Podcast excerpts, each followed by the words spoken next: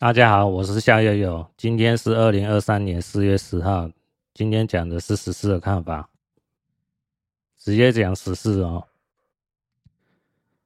录的标题：三月三十号，马英九到武汉称赞中共在病毒上所作所为是对人类的贡献哦。我有看马英九去大陆哈祭祖，然后记者访问。马英九，马英九说，把疫情初步做到好的控制，使得它不会大幅的向外扩张，对整个人类的贡献，哈。主要讲的话是这样子啊。那这一段话呢，呃，就是舔共的话，哈，令人觉得非常恶心，然后，因为。跟事实完全不符合啦。我有看今天为止哈，疫情的情况是，呃，累计确诊案例哈，六千八百四十多万人，累计死亡案例哈，六百八十三万人死亡哈，因为新冠病毒的影响造成那么大的。负面的影响哦，那马英九竟然敢说哦，对整个人类的贡献哦，中共在防疫的情况是对整个人类的贡献哦，完全是胡说八道哦。那这个就是舔共的极致哦，这也验证我之前讲的哦，国民党已经没救了哦。所以我很少去批评国民党哦，就是因为已经没救的人，你你在批评什么，好像已经是多余了。好，继续下一个标题哈。四月三号，袁家军将马英九父母在重庆老照片展示出来，证明马父母老中共。呃，这个标题算是很重要的哈。路德在这一集当中就有讲到，然后就是中共呢，哦，那马英九呢，看他父母的老照片，然后好像祖祖母好像也有哦。那基本上呢，哦，路德有讲过哈，这种老照片呢。很难留得下来，为什么？我们去想一下嘛，哦，在文革那个时代呢，基本上跟国民党有相关的人士呢，是不可能会留下这些照片的。为什么？在那个时候，哦，你有任何一张小照片呢？只要被发现到呢，那基本上会被斗争到死啊。所以说，在那种红卫兵啊、猖獗啊、到处给人戴帽子啊、黑五类啊，哦，给你斗到要死的那种 情况哦，连自己父母家人都有可能会被斗争掉哦。你说？跟国民党有相关人士的照片会留下来吗？基本上是不可能会留下来。那为什么现在中共可以把这些照片，哎，展示给马英九看呢？有两种可能啊。哦，第一个是造假，哦，就是中共那边用先进的 AI 技术，哈，那个造假出来了。第二种可能。就是真正有这些照片，都被中共好好的保存下来。然后造假部分我们就先不谈了哦，因为这个很难确认嘛。那第二种可能性还蛮大，为什么？因为就是说，马英九父母呢，哦，在录的节目就有分析说，啊，这个就是老中共嘛。中共的特务嘛，哦，才会保留相关的资料在中共的档案库里面嘛。哦，那我个人呢，哦，是认为第二种可能性呢，哦，就是呃，马英九的父母啊，或是祖父母啊，哦，就是东中共的特务呢，老中共呢。我是蛮认同有这种可能性的哈，所以马英九看那个照片的时候，脸色上呢不是那么愉悦，感觉比较僵硬一点。哈，因为在这一集当中录的就讲到，把你的底裤都先给你看了，你脸色会好到哪里去？对不对？所以说，这是一个蛮有意思的啊、哦。假设啦哦，马英九的父母辈哈，或是更早一辈就已经是中共的特务下来，然后到现在让马英九当了好前中华民国总统。这个中共呢下的棋呢，还真的是蛮厉害、蛮高招的哈。那当然不是说中共他下的棋有多高招了哦，只是说中共呢，他是向海外、世界各地布满他所埋下来的种子哦，就是特务的种子啊，就等哪一天这个种子开花结果。那中共就要来收割了，那你很难说哈，就是中共很难说哪一个种子它会长得茁壮起来，哦，变成哎一棵一棵大树哦，可以卖得很好的成绩，对不对？很好的价格，哎，当它有一点实力出来的时候，中共就会开始接触哦。之前所埋下来的好种子，在培养，在给资源，那就等这个种子呢发挥它的影响力。所以我说上一集呢，我有讲到是说白名单的情况呢，基本上是跑不掉哦，在美国的情况是跑不掉。会不会哪一天这种白名单也会扩散到全世界，也就是先进国家哦，就是欧洲啊、日本啊、澳洲啊，哦，这个主要是华人倾向会移民的国家哦，加拿大这部分会不会也会有白名单呢？我认为可能性是会有的，而且还蛮大的。因为中共哦，他所布下来的网哦很大，中共很乐意往这种心理层面的战术方面去布局。哦，不是说中共很乐意，就是说啊，扩张自己的军备啊，往自己的这种硬实力啊，就是这种科技研发、军事研发。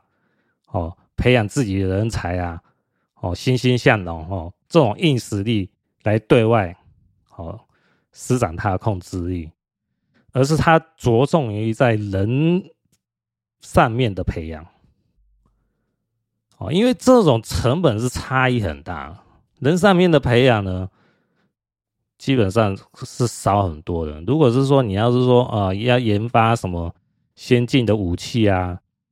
那可能都是几十亿、上百亿哦的钱都投资在上面去哦，那是美金哦，投资上面去还不见得会有很好的成果哦。像那个之前有看新闻说哦，呃，中共还要去研发哦晶片嘛哈，就是芯片嘛哈，中共的说法嘛，可能花了上千亿人民币还是怎么样，也也是没什么成果啊。为什么？因为中共呢是假骗偷嘛，这种体系嘛，你钱投资上面去啊，哎，那些人都会说啊，我一定会研发出什么哦几纳米啊，哦那种呃的成果出来啊，哦讲得很好听啊，实际上收了钱以后就那些上面的人就开始分赃啊，把这些钱瓜分掉，到底层技术人员拿到了钱的时候，哦都是非常少啊。那底层拿到一点点零头的时候，没有，一定不会有什么好的研发成果出来嘛。哦，因为大部分的甜头都被上面的人哦分赃掉了，那自然而然哦，中共在研发晶片的成果哦，这科技上的成果是非常有限的。所以说，在以这种角度来看，你说。军事实力、科技上面来讲，中共是完全没办法跟美国比的。那当然，我们不能说小看，是说中共它还有所谓的核子弹这种实力啊！因为这种实力呢，只要具备有了，就可以大量生产，那个就是基本上就是想要跟。全世界的人同归于尽，然后才会这么扩张啊，也算是一种痛恨啊。就是你不要碰我，我就不会启动这个核核子弹啊。虽然我炸不到你，但是我可以自爆嘛，对不对？中共就有这种类似的说法嘛。所以说，中共呢，他善于掌握这种哦人心的操纵技术哦。就是心理战啊，路德有讲到，他就用心理战的这种痛恨呢，让你感到恐惧，最后屈服于中共哦，这个就是中共的做法。哦，那我们是要先有这种概念呢，才不会被中共呢所迷惑到哦。再来呢，看四月七号哦，蔡英文对。中共登船呢，检查呢，是不是对台湾海峡内海化？哦，我有看蔡英文对记者访问，是说台湾海峡内海化，中共这种操作呢，有什么样看法呢？嗯、基本上我心的是蔡英文呢都在打马虎眼，然后不愿意正面回应，是说这个记者的访问啊。也就是说，台湾海峡内海化呢，蔡英文呢是不敢正面回应的。我所谓的正面回应，就是说，是不是啊？蔡英文他不敢回应，是就是是嘛，不是就是不是嘛。蔡英文他不敢回应，台湾海峡是不是被中共内海化？他不敢正面回应。Yes, no，哦，蔡英文说不出来，他会讲一些呃笼统的话啊，把他再是说我们都有在观察、注意啊什么之类的，哦，就是顾左右而言他了，哦，这种大是大非的原则上面问题呢，蔡英文做不到正面回应。所以呢，我们从刚才的马英九哦，和现在的蔡英文来讲呢，呃，台湾的处境是很严峻的哈。这怎么说呢？就是说，国民党和民进党呢，也是一家亲呐，哦，也是跟中共一家亲呐，哦，都不敢正面跟。中共呢，呛声哦，站在对立面哦，马英九做不到，蔡英文也做不到。那讲白呢，国民党和民进党呢的两个指标人物呢，都做成这样子，上梁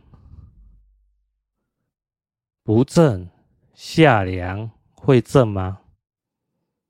是不是？这个是台湾现在处境非常令人堪忧的情况。哦，这是我们要体会到的，是说现在台湾的情势呢非常严峻哦，因为连现任的总统呢蔡英文呢都不敢正面回应，也说不出什么明确的对策嘛，是不是？哦，那像路德就批评啊。马英九啊和蔡英文呢，就是明修栈道，暗度陈仓。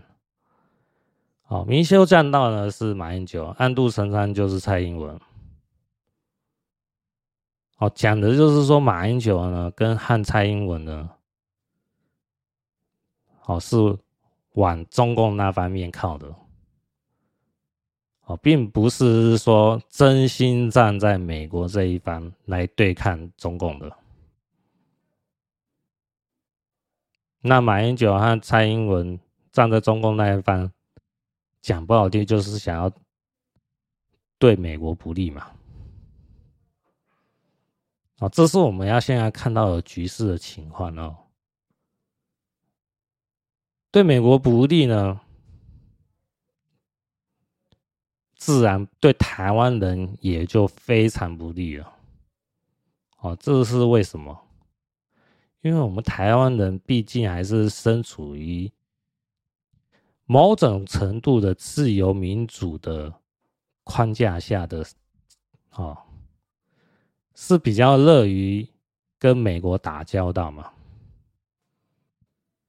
那只是说在经济上呢，哦，中共呢给点甜头呢，让台湾人呢吃一下嘛，是不是？哦，像那 ECFA 嘛，哦。ECFA 嘛，蔡英文说了哦，这包着糖衣的哦毒药嘛，蔡英文都知道了，也没有能力去终止它，哦，还让大家吃 A K 法吃得很开心，哦，这证明是什么？哦，蔡英文就是一个无能的总统。是不是？好，尽管呢，哈，蔡英文访问美国的时候呢，呃，跟那麦卡尔啊见面啊，发表联合声明啊，什么之类的，哦，一路的说法，在美方来讲呢，哦，蔡英文呢，也只是一种那种敷衍哦，配合美国哈。并不能做到像是说哦，呃，老蒋哦，蒋中正那个年代的那种水平，哦，连李登辉的水平也都还没有达到。哦，像要是老蒋哦，蒋中正的时候，如果蒋中正可以去访问美国，站在那个舞台上跟美国呃的。国会议长站在一边，然后美国挺台湾，你想想看，老蒋站在那个舞台上，他会说什么？哦，先录的就讲很简单嘛，反攻大陆啊，哦，欢迎美国在台湾建立军事基地啊，哦，提供各项资源啊，台湾呢会为中国大陆同胞哈。解救中国大陆同胞哦，好，对不对？现在中国大陆同胞过得水深火热哦，我们一定要发动台湾人民还有全世界人民呢，来为大陆的同胞呢争一口气嘛，实现自由民主的大中国嘛。好，如果老蒋哦能站在是说现在美国所提供的舞台上哦，大概会讲类似这种话了。那我们看蔡英文，他有讲出这种类似的话吗？没有啦哈，都讲一些比较敷衍了事的话了。所以不要是说哦，对蔡英文啊，然后对民进党有抱有太大的期望了。哦，这个就想太多了哈。那当然，好像是麦卡尔哈有跟副总统哈，嗯，这个赖清德哦，有谈到一些话哦。对赖清德有所期待吧？哦，可能呐，哦，那还要陆续的观察了，哦。我是觉得，嗯，还要再说再说了，哦，很难讲，哦。我不会是说啊，赖清德就就是怎么样怎么样，这个还很难讲。当然了，哦。如果赖清德呢，哦，是站在美国这一方呢，那倒是可以期待了哈。但是要看赖清德能做到多少地步才有用哦。如果只是一种演戏呢，那就哦大可不必了哈。所以还要持续观察当中了。哦，对于赖清的看法，我是怎么样子判断。好，接下来是四月三号哦，芬兰哦正式加入北约，哦，俄与北约呢全面开干即将开始哦，就是芬兰在四月四号哦正式加入北约组织哦，这意味着什么？哦，路德有讲到分析啊，就是说。呃，芬兰加入北约呢，这意味着呢，北约和美国呢就准备跟俄罗斯开干了，哦，就是这么简单。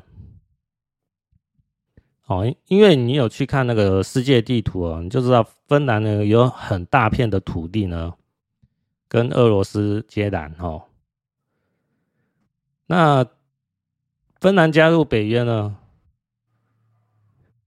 就意味着是说。俄罗斯要是看不惯芬兰发动任何的攻击行动的时候，那这种行动呢就会白热化起来，被北约还有美国炒作起来，就可能就立刻发动反击对付俄罗斯。好，目前看是有这种倾向，所以这个是蛮重大的意义哦。就是芬兰加入北约，这个意义呢，在于就是说第三次世界大战越来越接近了哈，这是指火战了哈。那我之前有讲到啊，二零二四年火战的情况会非常非常的大哦。为什么？就是离为宾格嘛哈，悬空大运哦是走到离火运嘛哈，离为宾格。哦，宾格就是战争的意味。好，接下来讲郭文贵哈。四月三号，标题是郭文贵案，司法部哦公布最新证据，哦，存金打造中共八一七胸针，哦，中共特务实锤了。呃，这个路德有讲到哦，是不是纯金很难讲，然后，但是这个胸针呢，哈，要打造出这种旗帜呢，是受到中共严格的管制，然后，一般店家是不可能会接受，就是说哦，个人请托去打造这种胸针的，基本上就是中共军方有委托才会有可能生产这种胸针给特定人士啊。那郭文贵既然持有这种特定旗帜的哈八一旗帜的胸针呢，基本上就可以证明是说哈中共特务哦是可以确认的哦。所以郭文贵呢的支持者还在继续支持的话呢，哎，那就是很有可能被列入为黑名单了哈。刚才有讲到白名单嘛，那自然也会有黑名单呐，哈。所以人哦，不要那么傻，都已经被骗了，还进入黑名单的话，那就更傻了哦。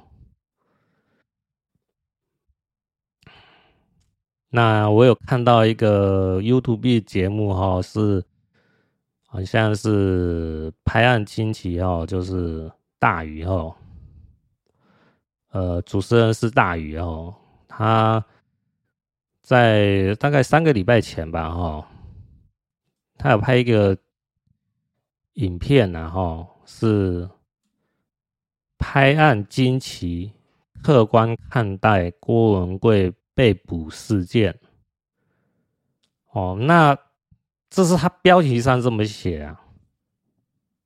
可是呢，大宇呢在影片当中呢所陈述的论点呢是蛮有争议性的。哦，虽然大宇呢对郭文贵呢的诈骗案呢是有详实的描述了哈，但是呢，大禹呢。又牵扯到他个人的宗教的信仰，就令人觉得很不大妥当哈。然后他这一集内容呢，可能发表个两三天吧，哦，就下架了。可能正反两面的人骂得很凶啊，他就把这影片下架了，现在看不到。可是呢，哦，你 Google 搜寻这个标题哈，客观看待郭文贵被捕事件哦，你可以看到这一篇文章哈，就是这个影片的文字稿，应该是啦哦，我看那个内容哦，跟他那个影片讲的是蛮符合的啦哦，而且。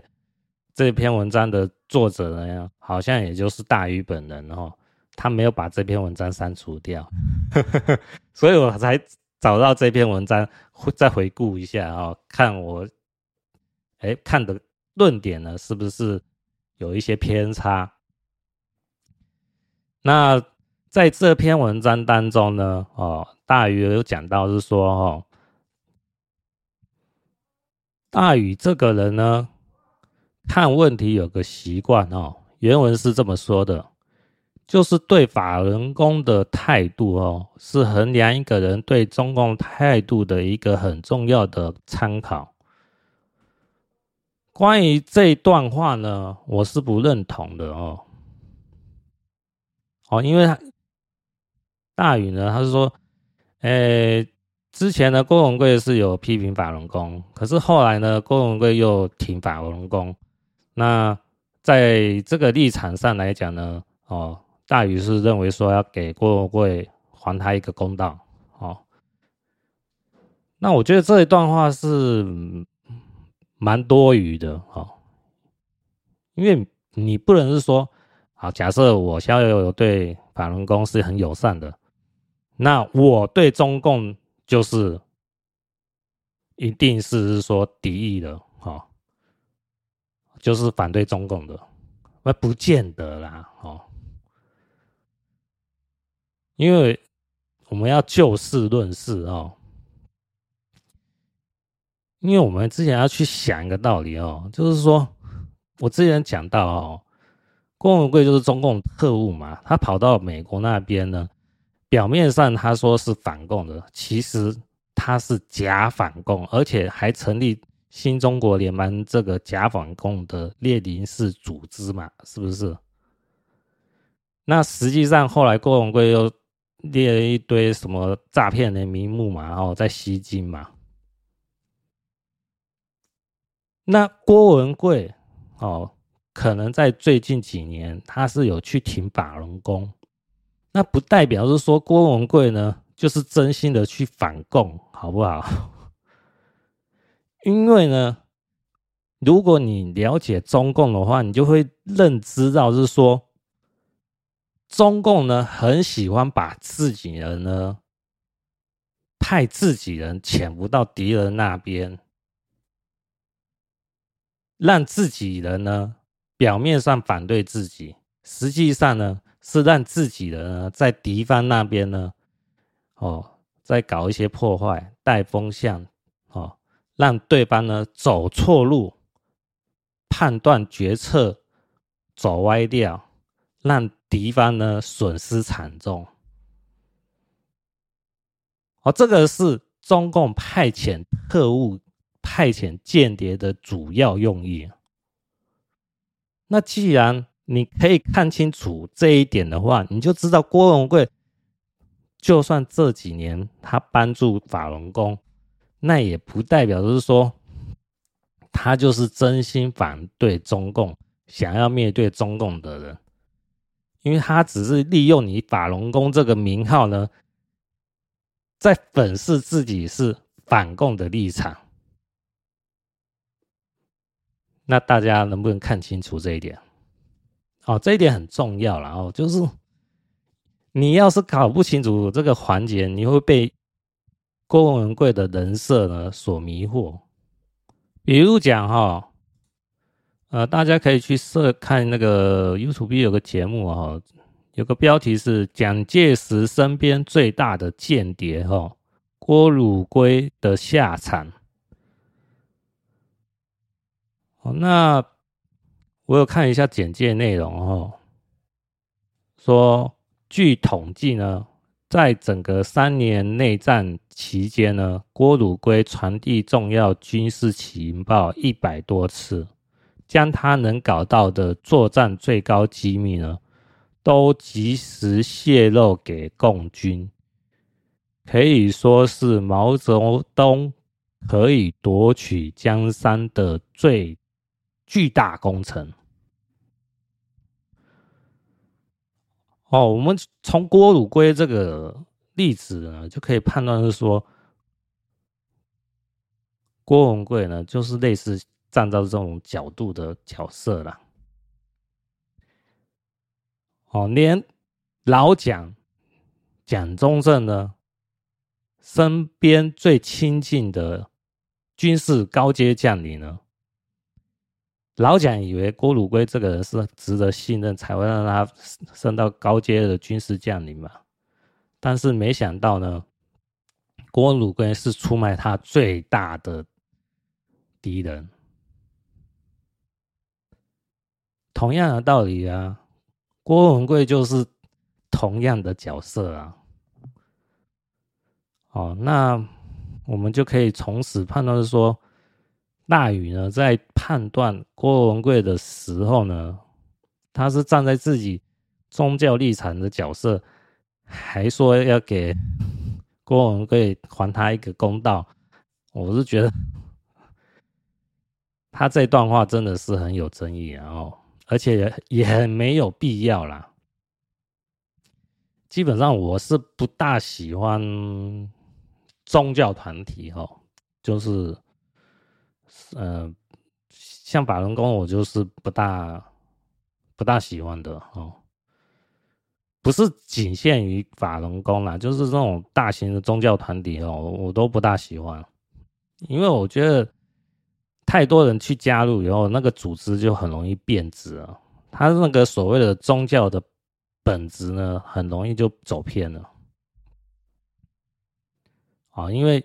他们会有所谓的什么教主啊，什么什么样的人啊？如果这样子的人，他过的生活是很奢侈的话，哦，那基本上这个团体呢，我都不会有什么好感的。那我不是说针对个人来讲呢，我是说针对那个团体来讲，我就会是说，这个团体就很感冒哦。那大宇的节目呢，我个人是觉得还不错啦哈，但是在大宇判断郭文贵的这一集呢，我是觉得不大妥当，然后是有扣分的感觉啦齁，也难怪这一集的争议蛮大的，最后大宇把这一集下架哦。不过我们还是可以从网络上搜寻到，尽管没有那种影片的声光效果呢，但是你从那文稿、哈文字稿当中可以略知一二啦。哦。好，接下来讲下面哦，台湾局势的四月二号，标题是美国最高将领米利说，美中当前未处于战争边缘，台湾没那么容易被攻占，中共武统难度很高。哦，这边有一个重点哦，是台湾没容易那么容易被攻占哦，中共武统难度很高哦。并不是因为台湾军队实力坚强哦，是因为美国军队在旁边保护台湾哦，美国军队在监视台海局势哦，所以说中共要武统台湾的难度会很高，是用意在这边哦，不，大家不要，呃，台湾人不要想到是说哇哦，这个就是说台湾军队很可靠啊，并不是哦，台湾军队非常的不可靠。尤其是台湾高阶将领哦，讲的话都基本上是胡说八道哦，是非常不可靠的哦。接下来标题哦，四月六号，美国国会外交关系委员会主席麦卡尔哦，在台湾会面赖清德。说习近平是希特勒哦，希特勒，希特勒哦，就是麦卡尔把习近平当作是另外一个希特勒啊，只是名称叫希特勒，哈哈，这个是路德有讲到的哦，可是。台湾新闻媒体好像都没有报道这个 名称哈，因为这是这个算是蛮严重的指控哦，因为另外一个希特勒又出现了嘛，哦，这对台湾局势来讲是非常严峻的嘛，你不会想要跟希特勒打交道嘛？那台湾呢，还跟希特勒呢？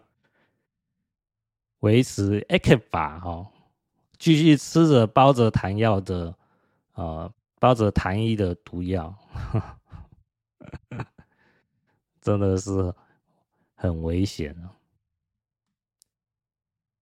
好，四月八号，标题是台海局势随时进入紧张情况，一旦中共入侵台湾，美国将随时派军队进入台湾。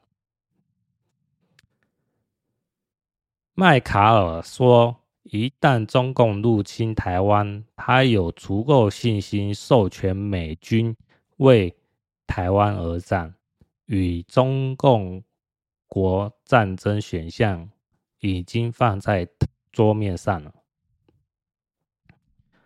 好，所以我刚才有讲到啊，就是说不是台湾军队有多厉害，是美国军队在保护台湾。哦美国随时好可以跟中共开战哦，就是要等一个名目出现哦，就是师出有名哦，那美军就会出动了。之前录的有讲到是说，习近平和拜登呢有对谈，说到哈，拜登说哈，你习近平呢？要拿下台湾是可以哦，但是你只能用和平方式哦，你不能用武力。你用武力的话，美国军队就会介入哦。那现在习近平呢？哈，在这两三天呢有军演嘛？哈，就是想要用军演的压力呢，逼迫台湾的内部势力呢做出起义后，就是投诚于中共的行为啊。逼岛内的哦亲共人士呢起义啊，那路德有讲到是说这个行动是失败了哈，没有成果了哈，目前是没有看到有所行动了。那不是说这些亲共人士没有行动，而是说美国哈暗中派遣到台湾的哦势力哦，就是像是。FBI 啊，哦，缉毒署啊，哦，或是 CAI 之类的哦，有把这些亲共人士的一些行动呢制止住哈。所以，我目前我们可以看到台湾的局势还算和平稳定哦，并不是因为是说台湾政府高层还有是台湾军队哦有起到很好的作用，并不是哦。是因为美国暗中在帮助哈台湾哈，制止了这些亲共人士想要做出一些搞破坏的动作。那因为之前有讲到嘛哦，就是说路德是说，呃，中共想要在台湾内部搞一些呃内部颠覆的话哦，第一个就是地震嘛，哦，第二个是呃切断对外的网路嘛，哦，海底电缆嘛。第三个就是电力的那个中断嘛，那制造内部的混乱也是的时候，在对外的通讯上又有影响的时候，那内部亲共人士呢就会是说啊，现在这个哦政府已经不行了，我们要投诚于中共哈，就可以带来和平稳定什么什么之类的，然后啦啦啦啦哦，就会有这种效应出来啊。那这个实在是说，美国没有介入的话，哦，那说真的，可能隔天我们就看到是说，哎，台湾已经变成中共了，就有这么夸张哈。但是呢，然后目前呢，没有看到这种情况呢，应该就是美国呢有派遣暗中的势力，呃，把这些亲共人士呢给制止住了哈。那我是什么样的手段，我们不知道嘛，哈，我们不知道会觉得说，哎，这个就是，哎，美国没有在处理，哈，美国就是在利用台湾，哦，那就就是一些以美论呢，就会被一些台湾亲共的媒体呢讲得沸沸扬扬，哈，哦，这个都是现在台湾人民很可怜的地方，哦，就是被一些假资讯啊，哦，所迷惑住了，以为现在台湾很。和平很安全，其实是非常危险的处境哈。那路德是有讲到是说哈，现在台湾的情况呢，是因为是说中共呢既不敢武力犯台，但不代表是说中共呢不会武力犯台。那所谓武力犯台，就是说只要是说内部颠覆呢，在台湾成功的时候呢，中共就会。立刻派遣他在周遭哦台湾海域的军队呢入驻台湾哦，顺理成章的把它接收台湾。但是呢，只要没有所谓的内部颠覆这个名头出来的话哦，中共是不敢哦侵入台湾。为什么？因为美国就是在盯着嘛。盯着中共他的一举一动嘛，那中共呢也没有把握，就是说哦对付美国嘛，所以说中共也不清楚美国的军事科技实力是不是远超过于自己的想象嘛，所以中共有所忌惮呢，他说他不敢说有太大的动作，但是一方面又要把这个动作呢表现出来，但。台湾内部的亲共人士呢，赶快行动！哈，问题是呢，由于路德的提醒呢，美国呢早就在台湾内部呢，应该有布下天罗地网嘛，哦，在紧盯着那些亲共人士呢，看有什么小动作出来嘛。所以目前看到是说，台湾的情况和平稳定呢，是属于这种恐怖的平衡状态当中，哈。就是你看那个海面下呢，好像是风平浪静哈，但是其实在海面上呢，已经就是暴风雨在打来打去啊，再有有一些龙卷风啊，哦，或是闪电交加，巴拉巴拉巴拉巴拉，其实已经这种处境呢非常危急了。可是，在海面下的鱼儿呢，还在悠悠哉哉的哈，在换来换蛋 哈。台湾就是那些悠悠哉哉鱼儿，算是不知不知道是不是叫无知就是福哦。好，接下来讲哦，可能又是一个中共的大卫宣哦，高级特务出来哦，这是我个人猜测了哈，大家听听看哦，做个参考哦。这个人是谁呢？哦，知名网红哦，老高哈，老高哦，老师的老哈，高低的高哈，老高。台湾人应该对老高是蛮熟悉的哈，因为他有五百六十一万订阅者哈。那老高好像现在是移民到新加坡哦。为什么我会讲说老高可能是中共的大外宣呢？哦，可能呐哈。好，原因是他最近一集的影片哈，二零二三年四月五号的影片哦，标题是什么？哦，标题蛮有意思的，他改了三次的标题哦，我目前注意到有三次标题哦，我念给大家听哈。第一次的标题是“银行存款超过多少万的人，千万要看这一起正在发生的银行倒闭”。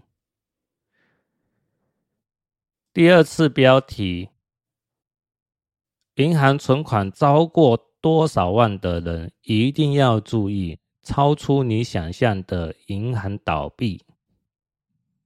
第三次标题。银行存款超过多少万的人要注意了，超出你想象的银行倒闭哦。目前我是有看到他改三次标题啊，这一集的呃标题改了三次。那我是有手机给他截图后保留证据啊，哦，不是乱盖的。那目前这一集的观看人数呢？哦。有两百二十万，估计还会持续上升当中呢。那我为什么会说这一集内容有争议，让我判断老高哦有可能是中共的大外宣，甚至是高级特务呢？因为我们看这一集的缩图哈，就是一个美元哈被燃烧哈。然后缩图呢有四个字哈，银行倒闭哈。那这一集的内容呢，我建议大家可以看一下哈。那当然是在我讲说老高可能是中共的大外宣的这种概念呢，你再去看这一集哦。那我所说的这个，我判断老高是。中共的大外宣呢？哦，是目前我是猜测了哈，但是我会提出我的论点哈。那大家可以看这一集内容。呃，我要跟大家讲的是说，如果你是一个政治的小白哦，就是对那种中共的那种危机感呢是一无所知的话，你看这一集的时候呢，你很容易被这个风向给带偏掉，哦，因为你看这一集的时候，就会有一个概念，你会认为是说美国的银行情况好像有问题哦，令人堪忧。哦，那老高在这一集讲的内容呢？我是没有花那个时间去验证他讲的内容细节是不是哪里有出错啦。哦。嗯，各位有时间去验证啊，我是懒得去查了哦，因为我不是要去反驳他里面所讲的内容是怎么样，因为我要讲一个概念，因为这一集所带出来的概念，它是传达一个概念印象，就是让台湾人哦，对美国的一种不信任。讲不好听呢，这个就是一个以美论的影片，啊，以美论的影片。哦，我在网络上有搜查到一篇文章哦，文章内容是 BBS 写的，是大概三年前哈，二零二零年九月十七号写的哦，标题是老高成为以台湾人为主要受众的 YouTuber，那时候哈，大约三年前哈，老高频道的订阅数达到三百三十二万。老高的主要观众是百分之九十七趴来自于台湾，这个是重点哦。为什么我会讲是说老高的这一集内容呢？让我判断老高可能是中共的大外宣呢？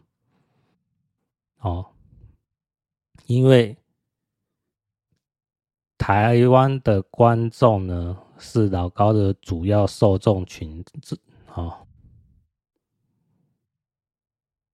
所以呢，就以三年前这个数据内容呢，这一篇文章的基础来看呢，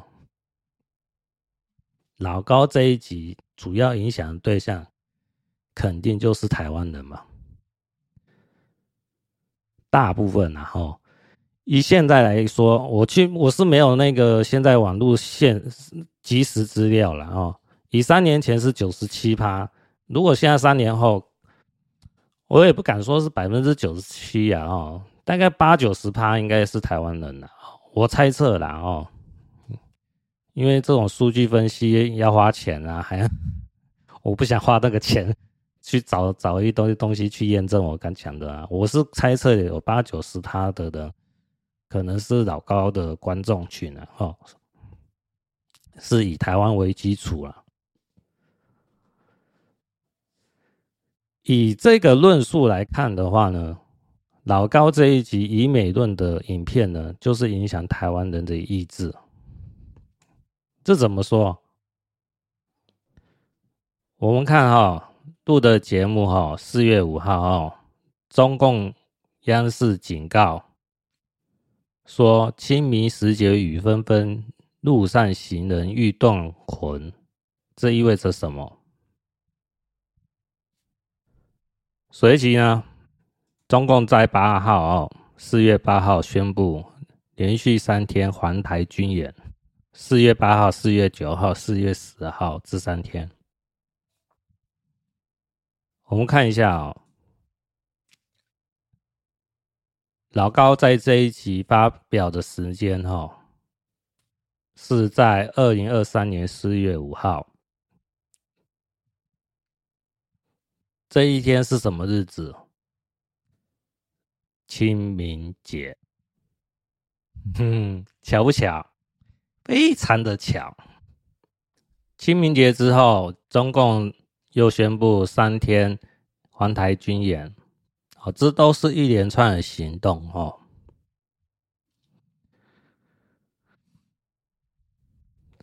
你说巧不巧？那就非常的巧嘛。一般台湾人哈对老高的节目呢，是讲是说，主要是在于哦奇闻异事嘛。老高就是一个很厉害的说书人嘛。哦，这是台湾不少人对老高的评价哦。那我想请问一下哦，硅谷银行哈，美国的硅谷银行倒闭哈，是什么样的奇闻异事？这个是金融世界嘛，对不对？那老高报这一集的。主要目的在于什么？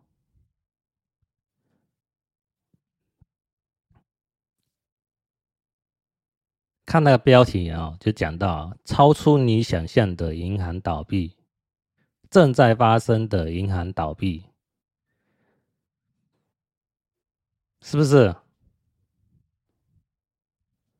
这就是一个很明确的以美论哈，主要是影响台湾人。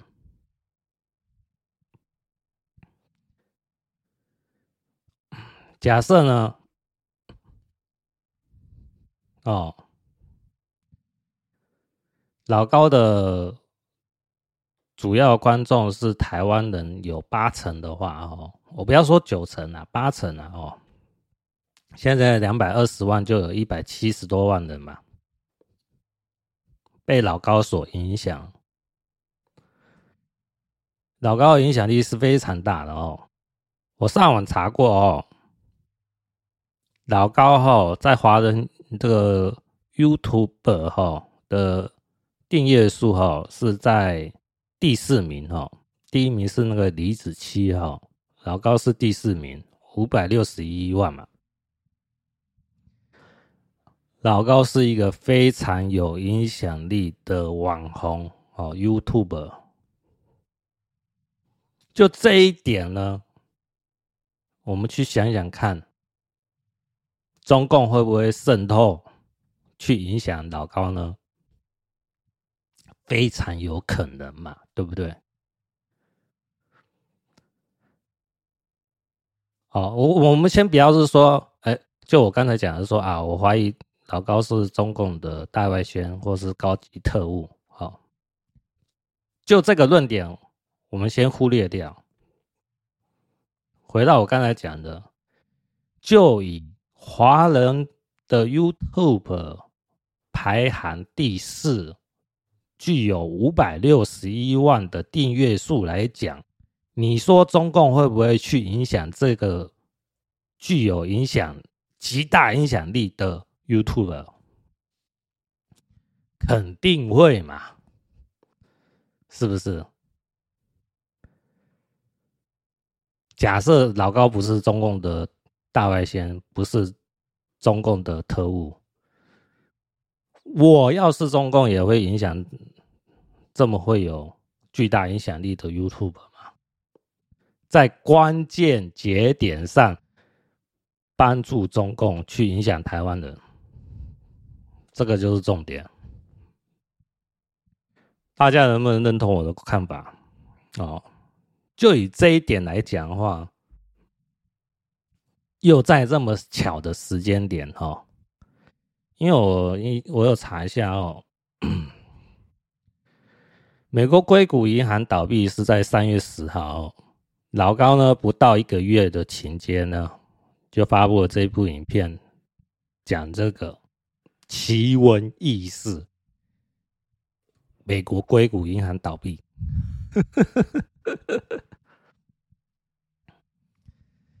大家可以去看那个老高的那影片内容哦，大部分都讲一些什么可能呃有科技的啦，也有那个外星人啦，哦，反正就是一些奇闻异事嘛哦，适合吃饭呢哦，然后搭配饭这样吃看影片的内容了。老高做的影片的品质呢很有水准啊。也难怪他有五百六十一万的观众订阅数了。但是呢，我推荐大家哈，一定要去看那个呃录的的一期节目哈，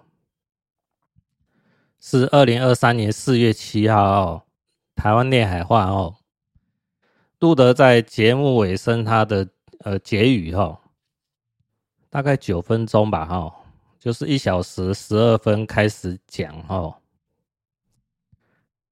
哦那一集哈的为结语哈，路德讲的对象呢是郭文贵哈，但是我们要去触类旁通哦。虽然路德不是讲老高哈，讲的是郭文贵哈，但是我们要触类旁通，举一反三呐，因为路德讲到呢。中共的高级特务呢，啊，平常都是那种小骂大帮忙哦，就是平常骂一下中共哦，但是在关键节点哦上呢，就会去帮助中共带风向。那录的这段结语呢，他讲了两个主要大事呢，就是关键节点。第一件事情，二月四号，中俄结盟。郭文贵说啊，呃，俄罗斯呢好像呃有三名的呃护卫呢被中共干掉了，然后中国呢和俄罗斯闹得不欢而散。这个是郭文贵所要传递的错误讯息给美国，带的主要风向就是让美国判断情势错误。事实上呢，二月四号呢，中俄已经结盟了军事同盟，随即在二月二十四号，俄罗斯侵略乌克兰，这个就是。郭文贵在关键节点上所带下来的一个很明确的错误方向，要给传递给美国的。第二件事情呢，就是郭文贵对硅谷银行的倒闭呢，也是带一个风向哦。以此类推呢，四月五号老高发表这一集内容呢。对硅谷银行的陈述，哈，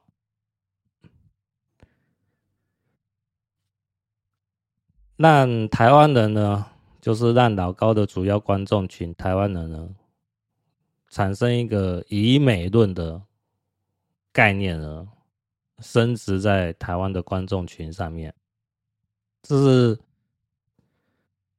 很难让人。会觉得说，这是一个巧合啦，哦，毕竟你要把一个金融事件归类于长期报道奇闻异事的 YouTube 节目，实在是一个很牵强的行为啊，哦。我刚才去吃午餐了哦，我又看到老高这一集的标题又改变了。好，标题是什么？正在发生的银行危机，你的存款安全吗？哦，硅谷依然是美国的事件呐、啊，关我们台湾人什么事？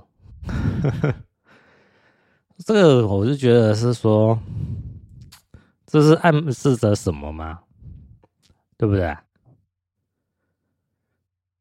所以我认为呢，哦，老高呢，有可能是中共的大外宣，或者是高级特务的。那这件事呢，就是一个观察点。需要持续的观察和追踪。那我有一个基准点是怎么去判断哦？就是路德呢，他时常会报道呃跟国际政治啊有关的时事内容哈。那如果路德有讲到的重要事情呢？老高呢，又把这件事情呢拿到自己的节目当中，又陈述一遍，然后又是对美国是有负面报道的话，这个会加深我判断呢。呃，老高很有可能就是中共的大外宣，或者是高级特务。好，随着。中美之间的冲突呢，越来越有可能发生，和紧张的局势呢，正在发生当中嘛，哈，对不对？那这种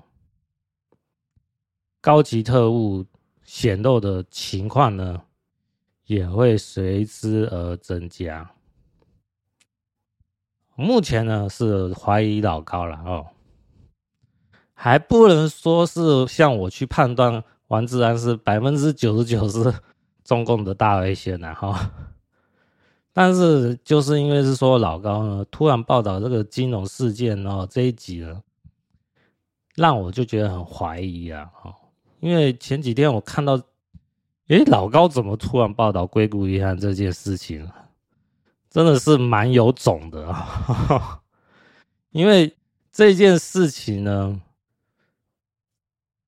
你，就算以客观的角度来讲哦，也是对自己，呃，不是加分的选项，因为除非你把这件事情呢讲到是说啊，这个就是中共发动的金融战对付美国的。那你这样讲的话呢，就是政治正确，哦，因为路德有讲到，现在美国讲的是一种政治正确。如果你站在美国的立场，你讲说啊，中共发动金融战对付硅谷银行，这个就是政治正确的说法，不管这件事情。是不是真是中共发动？但是你这样讲就是政治正确。可是呢，如果你只是说啊，美国这个硅谷银行呢，哦，带来什么样的呃潜在的隐忧啊，什么之类的，如果你是这样报道的话，不好意思，就我个人观点啊，这就是政治不正确。政治不正确呢？呃，就我昨上一集讲到嘛，哦，这就是一种扣分的行为啊。那扣分行为你也很难上白名单嘛，弄不好就到黑名单啊，对不对？是不是？那你说，好，你人不在美国，你就想说，哎，那我反正我讲正不正确，你美国也奈我如何啊，对不对？哇！真的吗？我讲不好听的哦。如果中美开始发生冲突、发生火战了，在这种战争期间，或者是世世界大战这种第三次世界大战战后结束以后，好，就是战争中、战争结束后这两个时期啊，你认为？美国会放过在美国境外伤害美国国家安全的人吗？我不认为美国会放过这些人呐，哈。所以在这种重大事情上，哦，要很小心，要有所谓的政治敏锐度啊。不要说哦，我好像是客观报道硅谷银行的事情，我就没事了，不见得没事哦。搞不好，你就算你认为你自己是客观报道，但是在美国国家安全的审核机制的人在判断的时候，你这样说，美国认为说，哎，你这样子是伤害美国国家安全，就是一种扣分行为。更何况，哦。以老高的例子来讲，他有五百六十一万订阅数，是巨大影响力的网红。他的一言一行要非常谨慎，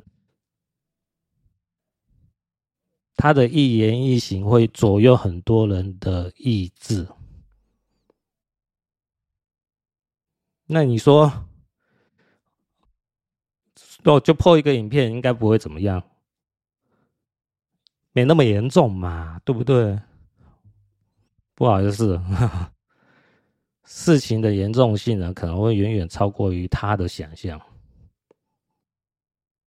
啊，所以我们在做任何事情上，哈，要非常的小心，然后，像我现在就还好啊，对不对？哈。影响力非常渺小，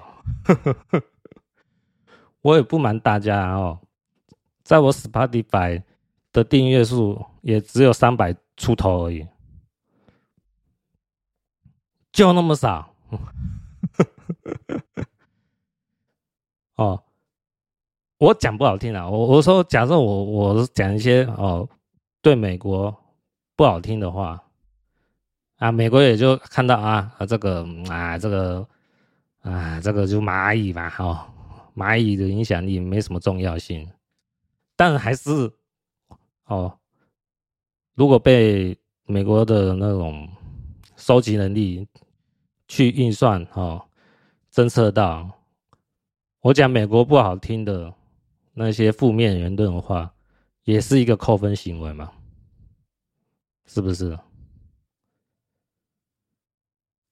所以有时候哦，个人闲聊讲讲哦，那就算了。如果发表在网络上哦，就是要非常的谨慎和小心了。我相信老高哦，五有五百六十一万订阅数，做了四年的节目了哈，他不可能不知道这个是对美国有负面形象影响的这一集内容了，要不然老高为什么不去做？哦，跟中共有相关性的负面报道，哦，这相关节目呢，是不是？啊，现在中共哈，欧美订单大幅减少，哦，大量工厂不是减产就是停业，哦，或者是呃裁员，或者是减薪，啊，那现在中国。的毕业生一出来就很可能面临失业，哦，那大家过的日子呢是苦哈哈的，因为也有很多人是哦月供，哦就是房贷付不起，直接断供，哦生活过得很惨。像这种相关事件，为什么老高不做相关的影片呢？讲不好听就是不敢、啊，对不对？因为你做了就是得罪中共啊，是不是？得罪中共，中共就找你麻烦、啊，因为他是知名人物啊，因为有上过镜头，就知道你长得像是谁，而且订阅数是五百六十一万。哦，因为我在录的节目当中好像。印象中啊，好像是说在推特上哦，如果超过十万哦，你发表言论就有可能会被中共在关注、在追踪哦。更何况老高是五百多万的，是不是？啊，老高不可能不知道你去报道哦，中共就是这些负面的言论，中共不会是说找你麻烦，不可能不知道啦。那为什么敢去报道？是说，哦，哎、就像这个硅谷银行事件，第一个可能认为啊，我报道这是言论自由，美国要啊是不会找我麻烦。好，这是其中一个。第二个就是我就是中共派来的特务，我就是来搞你美国啦，怎么样？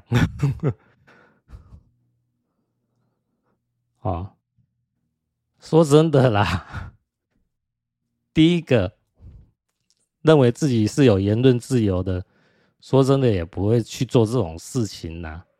干嘛要做这种吃力不讨好的事情，对不对？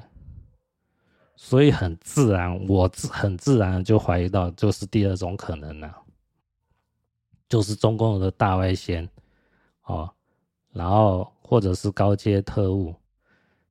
到关键节点哦，注意的四个字：关键节点上带风向，配合中共的种种行为了。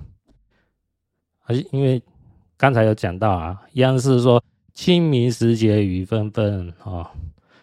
第二个就是四月八号开始采取三天的军演嘛。搞不好中共就下令是说，在这种特殊时间点，哦，你这些潜藏在国外的高阶特务也要有所配合的行动嘛。所以我看到老高说这一集的时候，我就怀疑哦，老高是中共大外线或者是高级特务了。啊，目前还在观察当中，怀疑当中呢。那就要看后续的情况嘛。啊，好。今天就讲到这边，下集再见，各位，拜拜。